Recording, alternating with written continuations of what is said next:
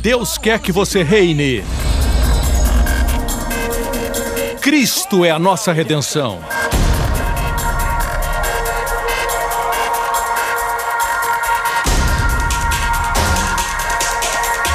Deus é justo e faz o pecador justo.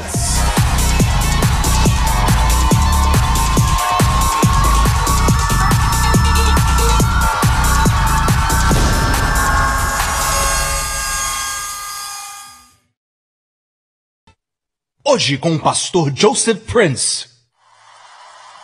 Aleluia! Isso aí, dê muitas glórias a Ele. Glorifique o seu nome, o nome de Jesus. Aleluia! Uma grande festa está acontecendo, uma grande festa para você. Hoje, amém. Você pode se assentar. Aleluia!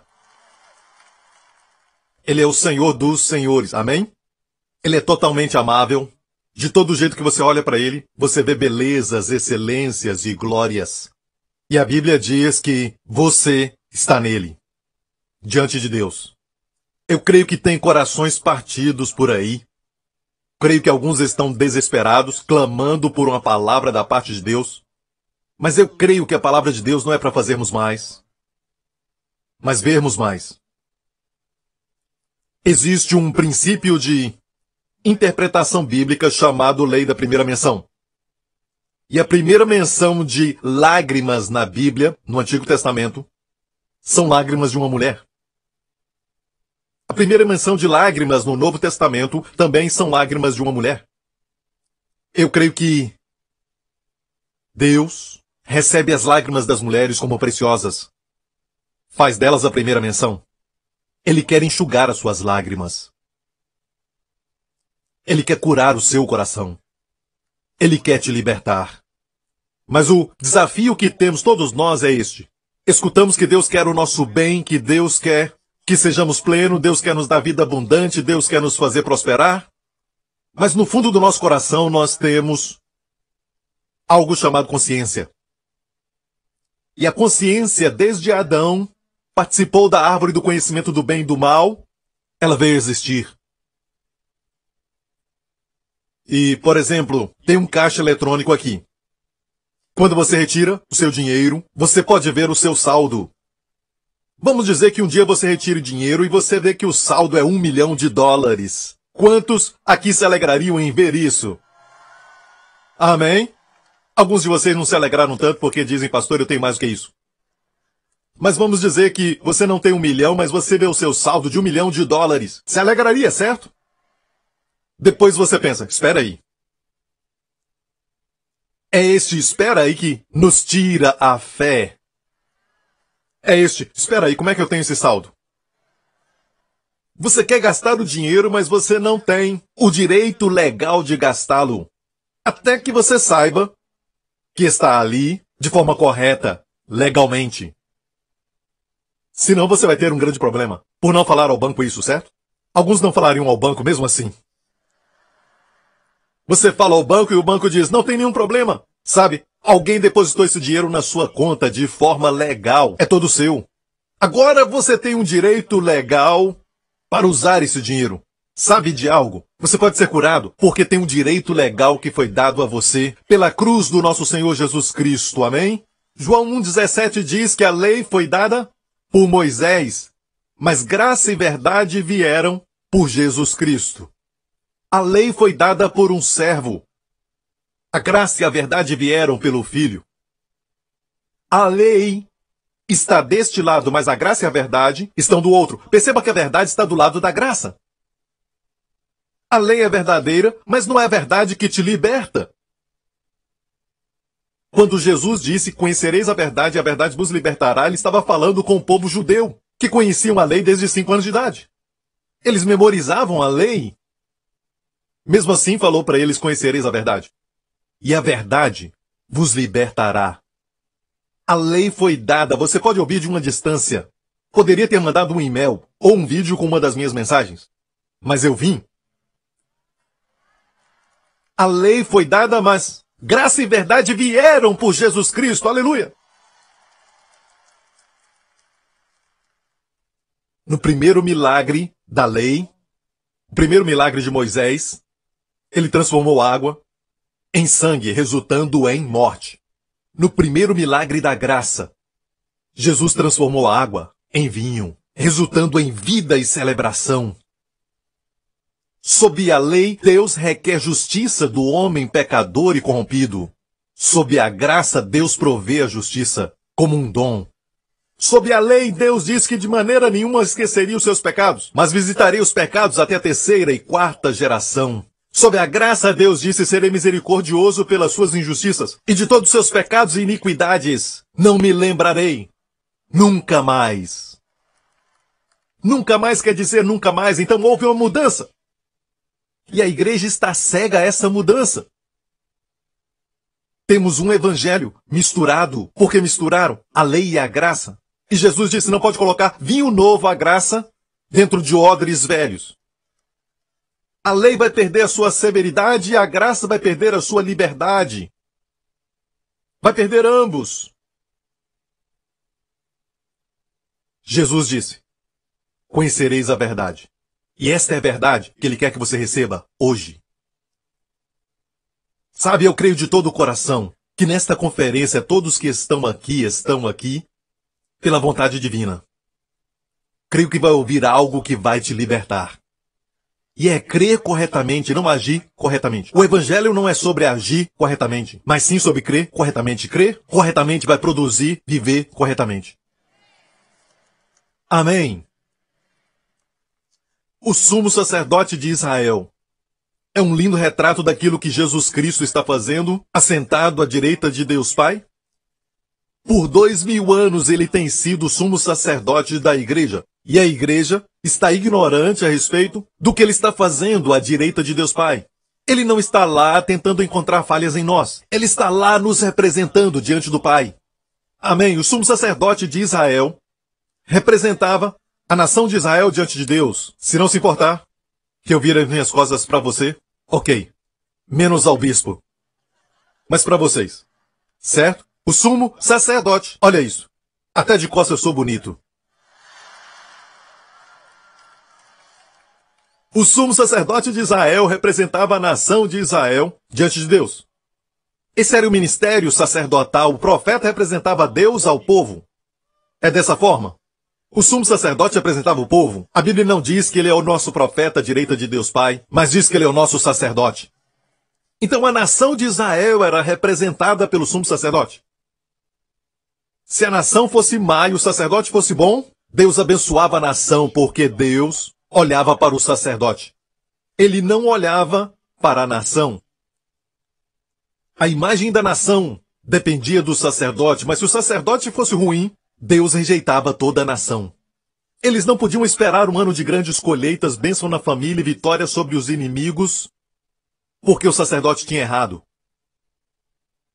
O problema com Israel é que, mesmo tendo um bom sacerdote, eles morriam. Mas o seu sacerdote, filho de Deus, o seu sacerdote vive com o poder de uma vida eterna. A Bíblia diz em 1 João 4,17: Diz assim: Nisto é perfeito o amor para conosco, para que no dia do juízo tenhamos confiança, porque qual ele é tempo presente. Somos nós também neste mundo Preste atenção no que eu vou dizer. Olha, se a Bíblia dissesse como ele foi quando caminhou nas margens da Galileia, abrindo os olhos dos cegos, libertando os cativos, já seria muito bom. Mas não diz isso, diz qual ele é assentado à direita de Deus. Amém. Coroado com honra e glória. Toda autoridade dada a ele, no céu e na terra acima de todos os principados de poder, reino e domínio. Todo nome que existe, não só neste mundo, mas no mundo que virá. Qual ele é agora mesmo? Somos nós. Somos nós neste mundo. Eu estava pregando assim alguns anos atrás, e havia uma senhora, e eu não sabia que ela estava prestes a fazer um mamograma. E ela fez o mamograma e encontraram um caroço no seu seio. Mas a mensagem ainda estava fresca na sua mente. Qual ele é? Somos nós neste mundo. Ela pegou o diagnóstico e escreveu no diagnóstico qual ele é, somos nós neste mundo. Senhor Jesus, tu tens caroço no seio? Como tu és, eu sou neste mundo. A Bíblia diz que somos transformados contemplando.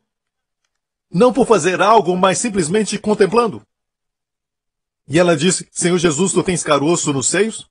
Como tu és, eu também sou neste mundo. Voltou aos doutores e fizeram outro teste e não encontraram o caroço.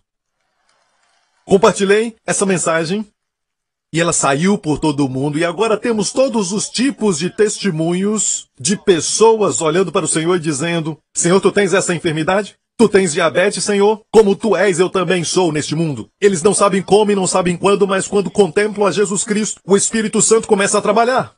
Amém? Precisamos que o púlpito revele as maravilhas, a glória, a beleza e a excelência do nosso Senhor Jesus Cristo, porque o Espírito Santo nos transforma quando nós contemplamos Jesus. Ah, pastor Prince, só ver Jesus não soa prático. O que você acha que aconteceu com Pedro quando ele viu Jesus acima da tempestade? Acima das ondas? Ele se tornou como Jesus. Amém. Você sabia que não pode andar sobre as águas? Mas sabe de algo? Quando olhar para Jesus, o Espírito Santo te faz ser como ele. Por isso o diabo quer que você foque em si mesmo. E diz: olha o pensamento que você tem. Olha estes pensamentos. Olha os seus sentimentos, olha. E começa a mostrar você a si mesmo. Ele quer você condenado, ele quer você culpado. E por isso a fé não funciona porque você está debaixo de culpa e condenação. Mas o Espírito Santo te mostra Jesus. O Espírito Santo revela a Cristo. Jesus disse: quando o Espírito Santo vier, ele me glorificará. Amém? Mesmo quando você faz o certo. Você lê sua Bíblia, o diabo diz: Ah, você só leu três capítulos. A irmã Maria ali, a irmã Teresa ali, lê dez capítulos todos os dias. A irmã Fátima lê vinte todos os dias. E quando você ora, o diabo diz: Você só orou meia hora? O fulano ora uma hora todo dia. Nunca é o suficiente, blá, blá, blá, sabe aquela voz? Não estou falando do seu marido, estou falando daquela voz do diabo, o inimigo.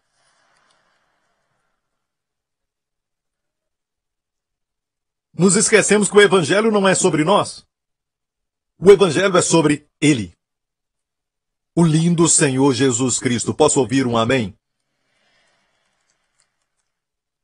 Ele veio para servir. Veio para lavar seus pés.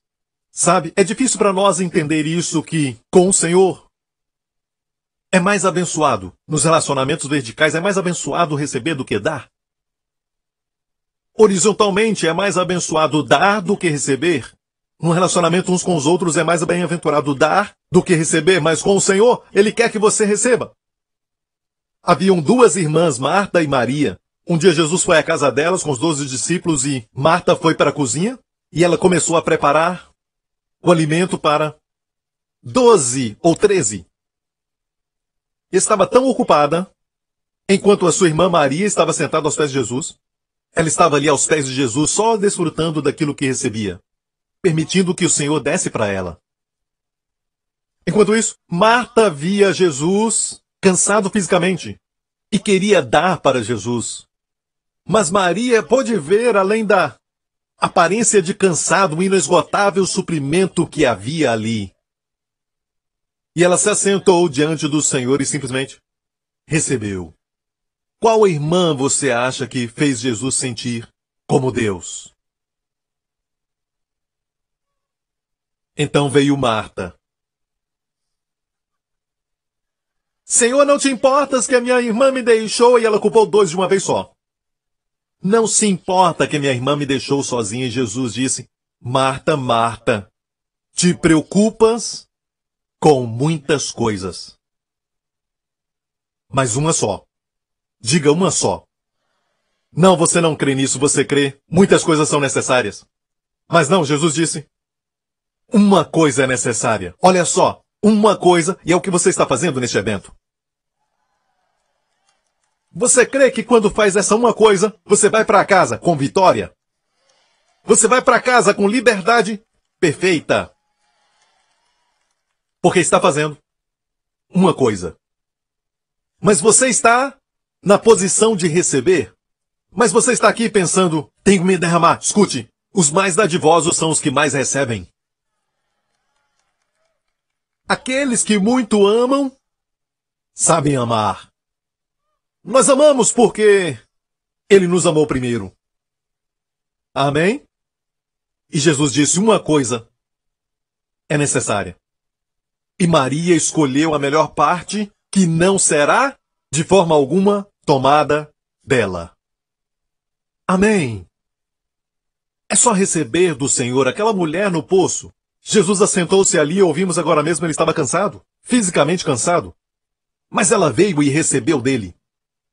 Os discípulos tinham saído para comprar McDonald's, no lanche. Mas quando eles voltaram, perceberam que o Senhor tinha sido fortalecido. Estava satisfeito?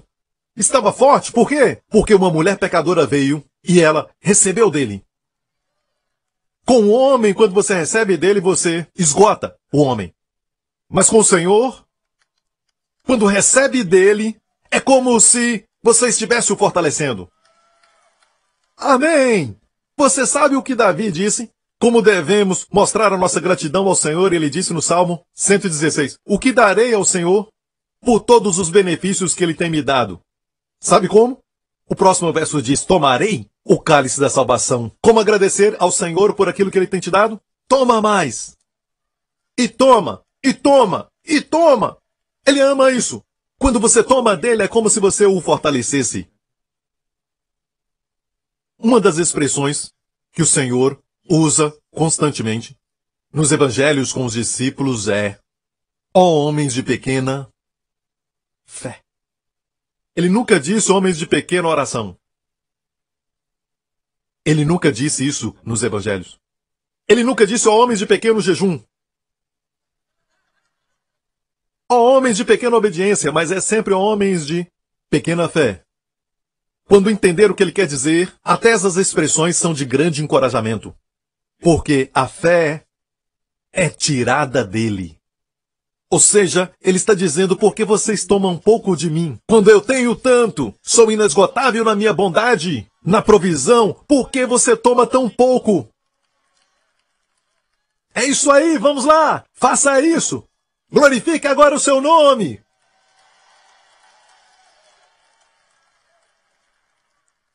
Jesus disse: O filho do homem não veio para ser servido, mas para servir. O que quer dizer isso? quer dizer que ele veio para servir. Tudo o que ele é e tudo que se tornou como homem foi para te servir.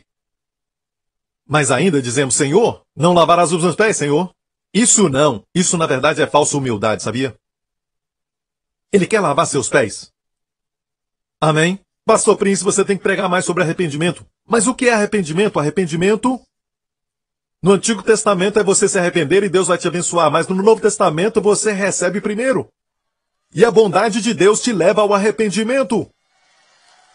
Em um dos primeiros encontros que Pedro teve com Jesus, foi quando Jesus desafiou Pedro para lançar de novo as suas redes. Amém? E quando ele puxou a rede, ela estava tão cheia que começou a rasgar. E quando finalmente conseguiu colocar a rede sobre o barco, o barco começou a afundar. Então ele disse: Meu Deus, quem és tu? Aparta-te de mim, Senhor, porque eu sou um pecador. E Jesus disse: Não temas, te farei pescador de homens. E agora me diga o que, que veio primeiro: a bênção veio primeiro ou o arrependimento?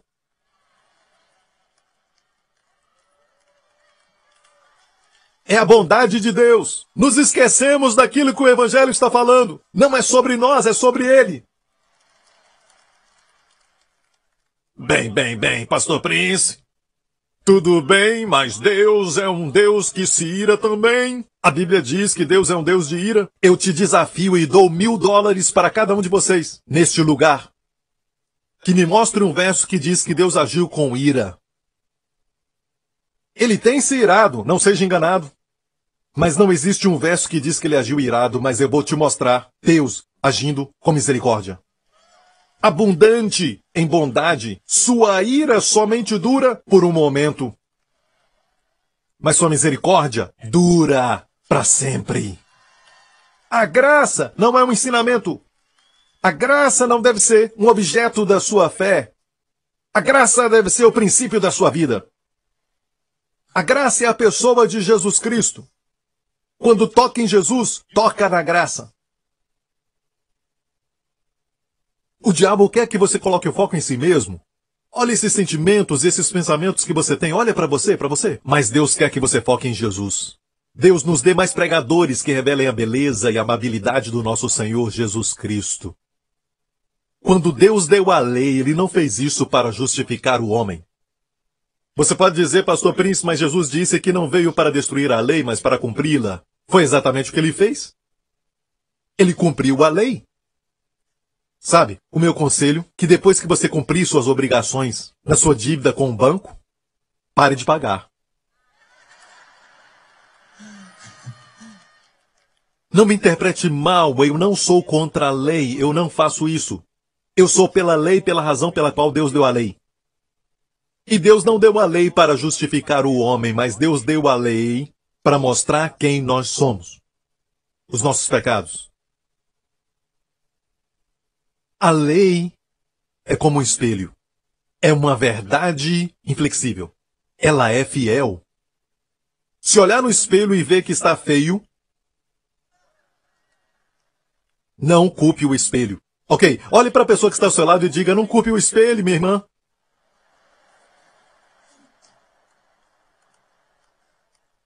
Então, a lei é como um espelho.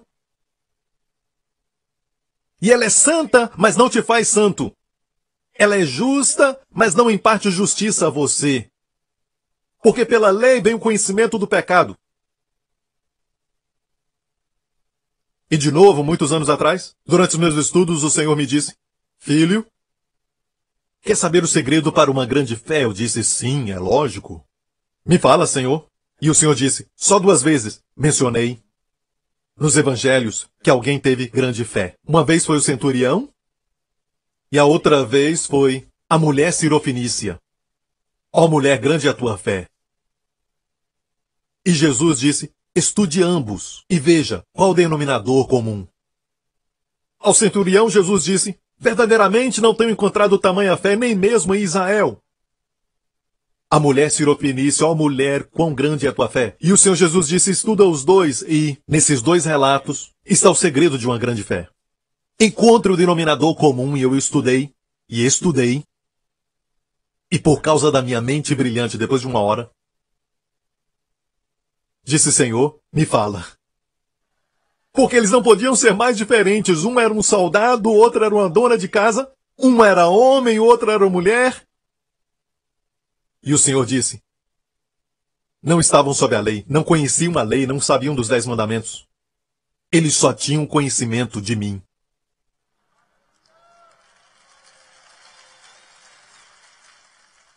Eu nunca ouvi ninguém pregar sobre isso e pensei, meu Deus, na verdade, eu dei ao Senhor a resposta típica, porque o centurião tinha grande fé. Eu pensava que é porque ele era um homem de muita autoridade.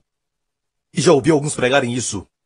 Ele disse, eu mando um ir, ele vai, e outro vir, ele vem. O Senhor disse, ok. E aquela mulher? Não era um soldado? Amigos, a lei vai roubar a sua fé. Vai ficar preocupado consigo mesmo. Te faz ficar introspectivo. O bem que eu quero fazer, esse eu não faço. Porque eu estou me sentindo assim? Porque eu estou pensando essas coisas contra Joseph Prince? Ele é um cara tão amável, tão bacana, e eu ainda penso essas coisas sobre ele. Senhor, por que eu estou me sentindo assim? Por que eu estou me sentindo mal? Por que eu estou me sentindo deprimido? Por quê? Meu, eu, eu, eu, Romanos 7. E a saída de Romanos 7 é o que está escrito em Romanos 8, verso 1. Portanto, agora, presente, agora, Nenhuma condenação há para os que estão em Cristo Jesus, como Ele é, somos também neste mundo.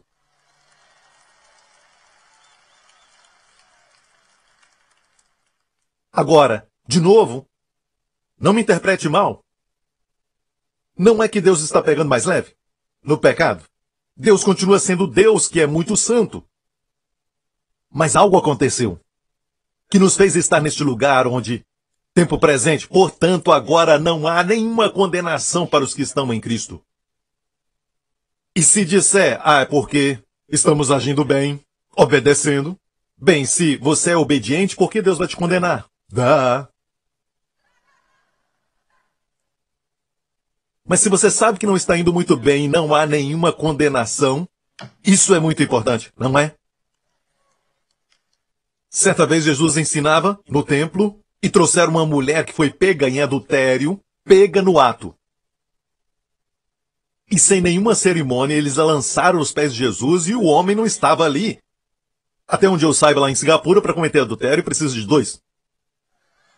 Será que é verdade aqui também? Então onde estava o homem? Onde estava o cara? Talvez um dos fariseus.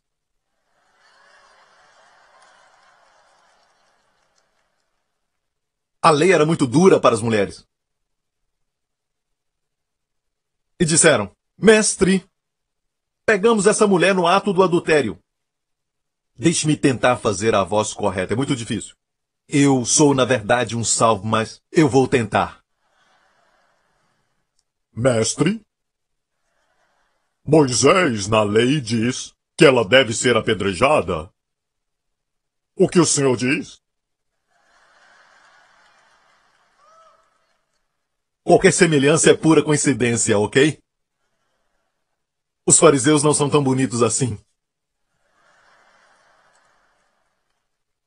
Agora, se Jesus dissesse, não há apedrejem, diriam, ah, ah, você está quebrando a lei de Moisés. Se Jesus dissesse, podem apedrejar, ia confundir todas as pessoas ali, porque ele ensinava sobre o amor e a graça de Deus. A Bíblia diz que Jesus foi até o chão e com seu dedo escreveu no chão. Anos atrás orei e pedi ao Senhor, Senhor, o que escreveste? E o Senhor disse, não é o que eu escrevi, mas foi pelo fato que escrevi no chão. Quando eu fui em Israel, percebi porque vi o modelo do templo durante o tempo de Jesus e percebi que o lugar onde os rabinos e os doutores da lei ensinavam, onde Jesus estava, não é um chão de terra, mas sim um chão de pedras. Era o dedo de Deus escrevendo nas pedras. Ou seja, ele dizia: Vocês querem falar comigo sobre a lei? Moisés disse que deveria ser apedrejada. Vocês querem falar comigo sobre a lei? Eu sou o que dei a lei. E era como se Jesus liberasse a plenitude da luz, da santidade, da lei sobre a consciência deles quando disse: Aquele que não tiver pecado entre vocês, jogue a primeira pedra. E ele se abaixou de novo, com os dedos escreveu no chão a segunda vez. Quantas vezes Deus deu a lei? Duas. Da primeira vez que Deus deu a lei, não chegou ao pé da montanha. Moisés as quebrou. E Deus disse: sobe de novo. E Deus deu outras tábuas dos dez mandamentos. Dessa vez Deus disse: coloca debaixo do propiciatório. Eu não quero ver. A misericórdia triunfa sobre o juízo. Amém. É por isso, quando você volta à lei, você cai da graça. Quer dizer que se você cai da graça é porque a graça está por cima.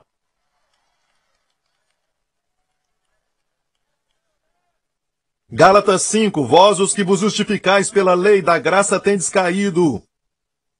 Porque a lei, na arca da aliança, ficava debaixo do propiciatório. A graça está mais alta do que a lei. Para voltar à lei, tem que cair da graça.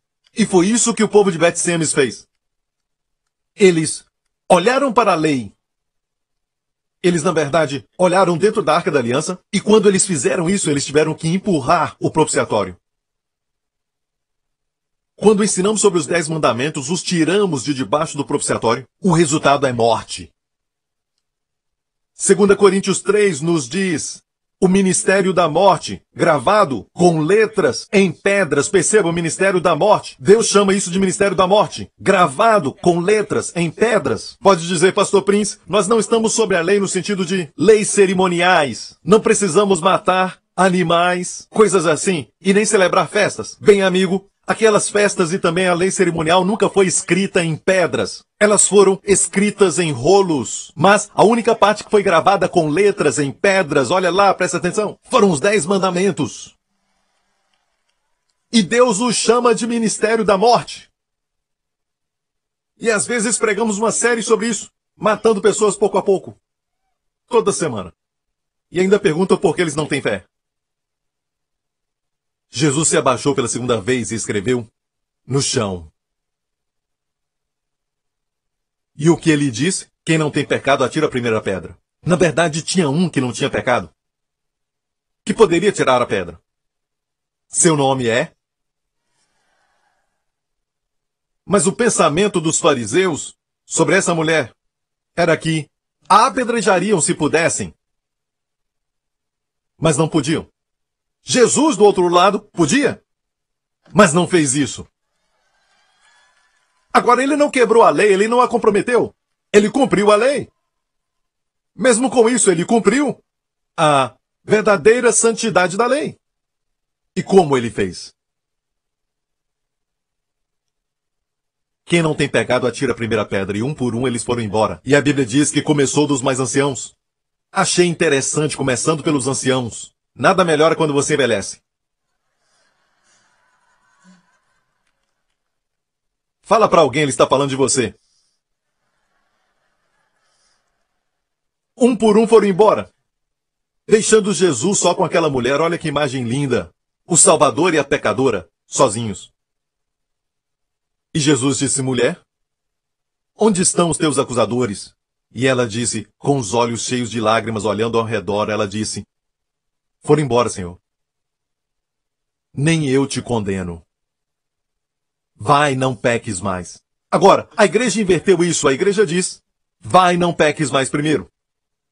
Depois não vamos te condenar.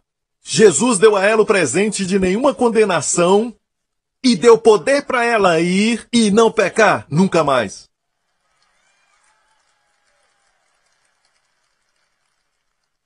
Quando ela foi embora, Jesus disse ao pai: Coloca isso também na minha conta.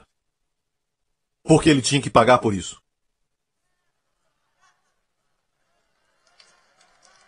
Olha bem, não é que Deus está pegando mais leve no pecado? E por isso não há nenhuma condenação. Não, não. Mil vezes não. Deus é Deus, ele continua sendo Deus. Ele é um Deus muito santo. Mas a razão por que não há condenação para você e eu é porque há dois mil anos atrás, naquele velho madeiro, Jesus, Filho de Deus, foi pendurado por nós. E Deus liberou sua ira santa e indignação contra todos os nossos pecados que Jesus carregou no seu corpo. E açoite, e mais açoite, e mais açoite, e mais açoite, e mais açoite, e mais açoite da lei que foi quebrada. Ele levou sobre o seu corpo e Jesus absorveu tudo isso e clamou uma vez: Está consumado!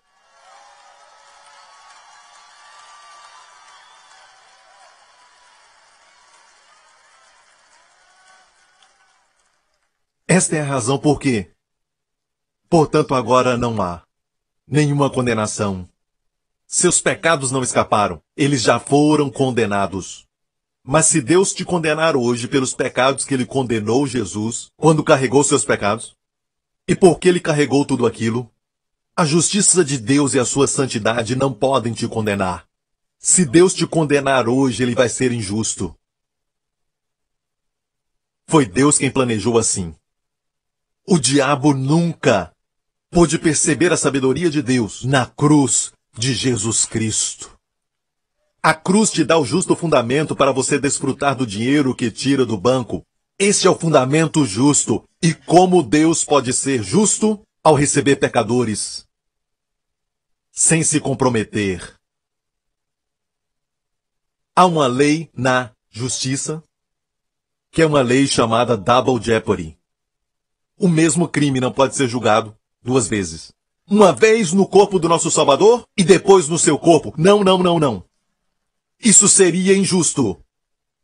Seria um abuso da justiça. Por que ele foi condenado? Você não pode ser condenado.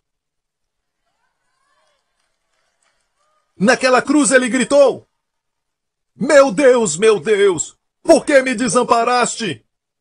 Ele gritou bem alto para que todos pudessem ver que Deus o abandonou. Sabe que Jesus não era mais agradável ao Pai do que no momento que estava naquela cruz? Ele mesmo disse isso. Portanto, o Pai me ama porque eu entrego a minha vida. Então, é um mistério. Para o Pai, Jesus não era mais agradável até o momento que obedeceu até o momento da morte. E morte de cruz. Mas como Deus, ele virou as costas para a vítima. Deus virou as costas para Jesus. E Jesus clamou bem alto pela primeira vez, dizendo: E você vai ver nos evangelhos que Jesus sempre falava com Deus Deus o Pai como meu Pai, o meu Pai está comigo. O Pai, o Pai não me abandonou. O Pai, o Pai é quem faz as obras, sempre o Pai. Ele não chamava o Pai de meu Deus. Mas pela primeira vez na cruz ele gritou: Meu Deus, meu Deus, por que me desamparaste? Ele estava tomando nosso lugar para que eu e você possamos gritar hoje: Meu Pai, meu Pai, por que me abençoaste? Quero te fazer uma pergunta. Jesus merecia ser a maldição? Não! Como ele se tornou maldito? Por você e eu na cruz. Ele recebeu. Você merece ser abençoado? Não! Nem eu! Merecemos o um inferno. Mas sabe de algo? Somos abençoados. Como? Recebemos! Pela troca divina! Quando foi pendurado na cruz, meio-dia se tornou meia-noite. Quando o Filho de Deus se tornou oferta pela expiação, assim como quando ele nasceu neste mundo, meia-noite se tornou meio-dia. Quando os anjos apareceram à noite cantando glória a Deus nas alturas e boa vontade aos homens e àquele que é bem. Ele disse: Desviaste para longe de mim amigos e companheiros, para que você tenha sempre amigos e companheiros ao seu redor. Por que me desamparaste para que você e eu, Deus possa dizer a nós: Nunca te deixarei. Nunca. Nem te abandonarei.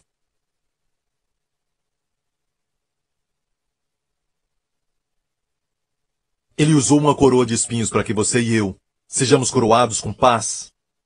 A grande paz que excede todo o entendimento. Receba isso agora mesmo em nome de Jesus.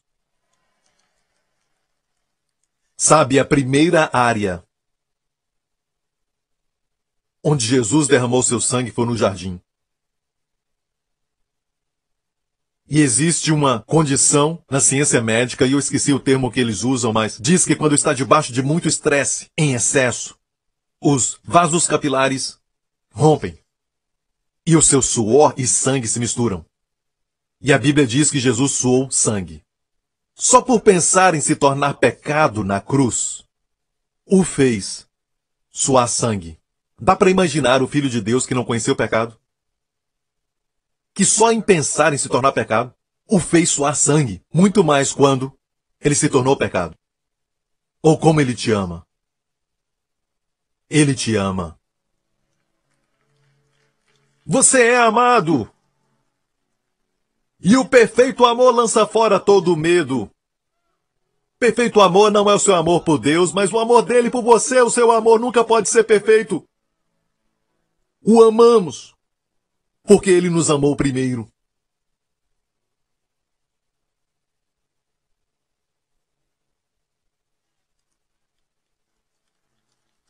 Obrigado, Senhor.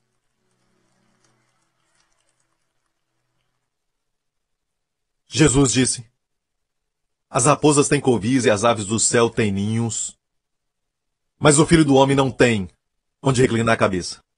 Ele veio como estrangeiro divino ao nosso mundo de muito longe para nos amar. Não encontrou lugar para reclinar a cabeça. Mas finalmente, na cruz no Evangelho de João diz: quando gritou está consumado, inclinou a sua cabeça e rendeu seu espírito. Essa é uma posição de poder. Muitas pessoas morrem e a cabeça cai. No caso de Jesus, ele inclinou a cabeça. A mesma palavra usada no grego, para. O filho do homem não tem onde reclinar a cabeça. Ele finalmente encontrou o seu descanso. Enquanto te amava.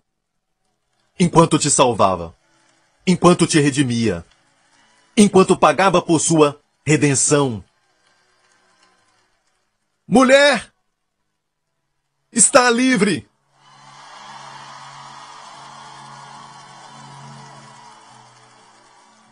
livre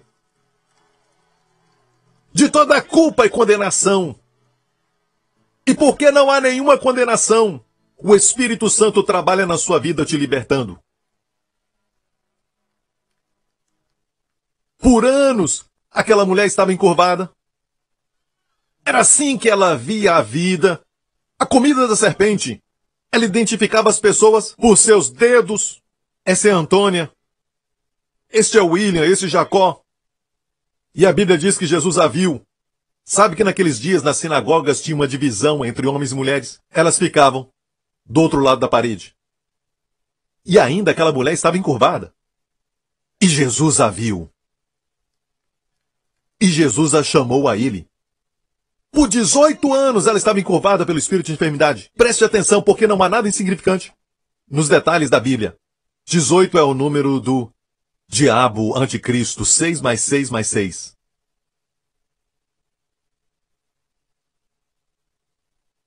Ela sempre ficava olhando para a vida, olhando para a poeira.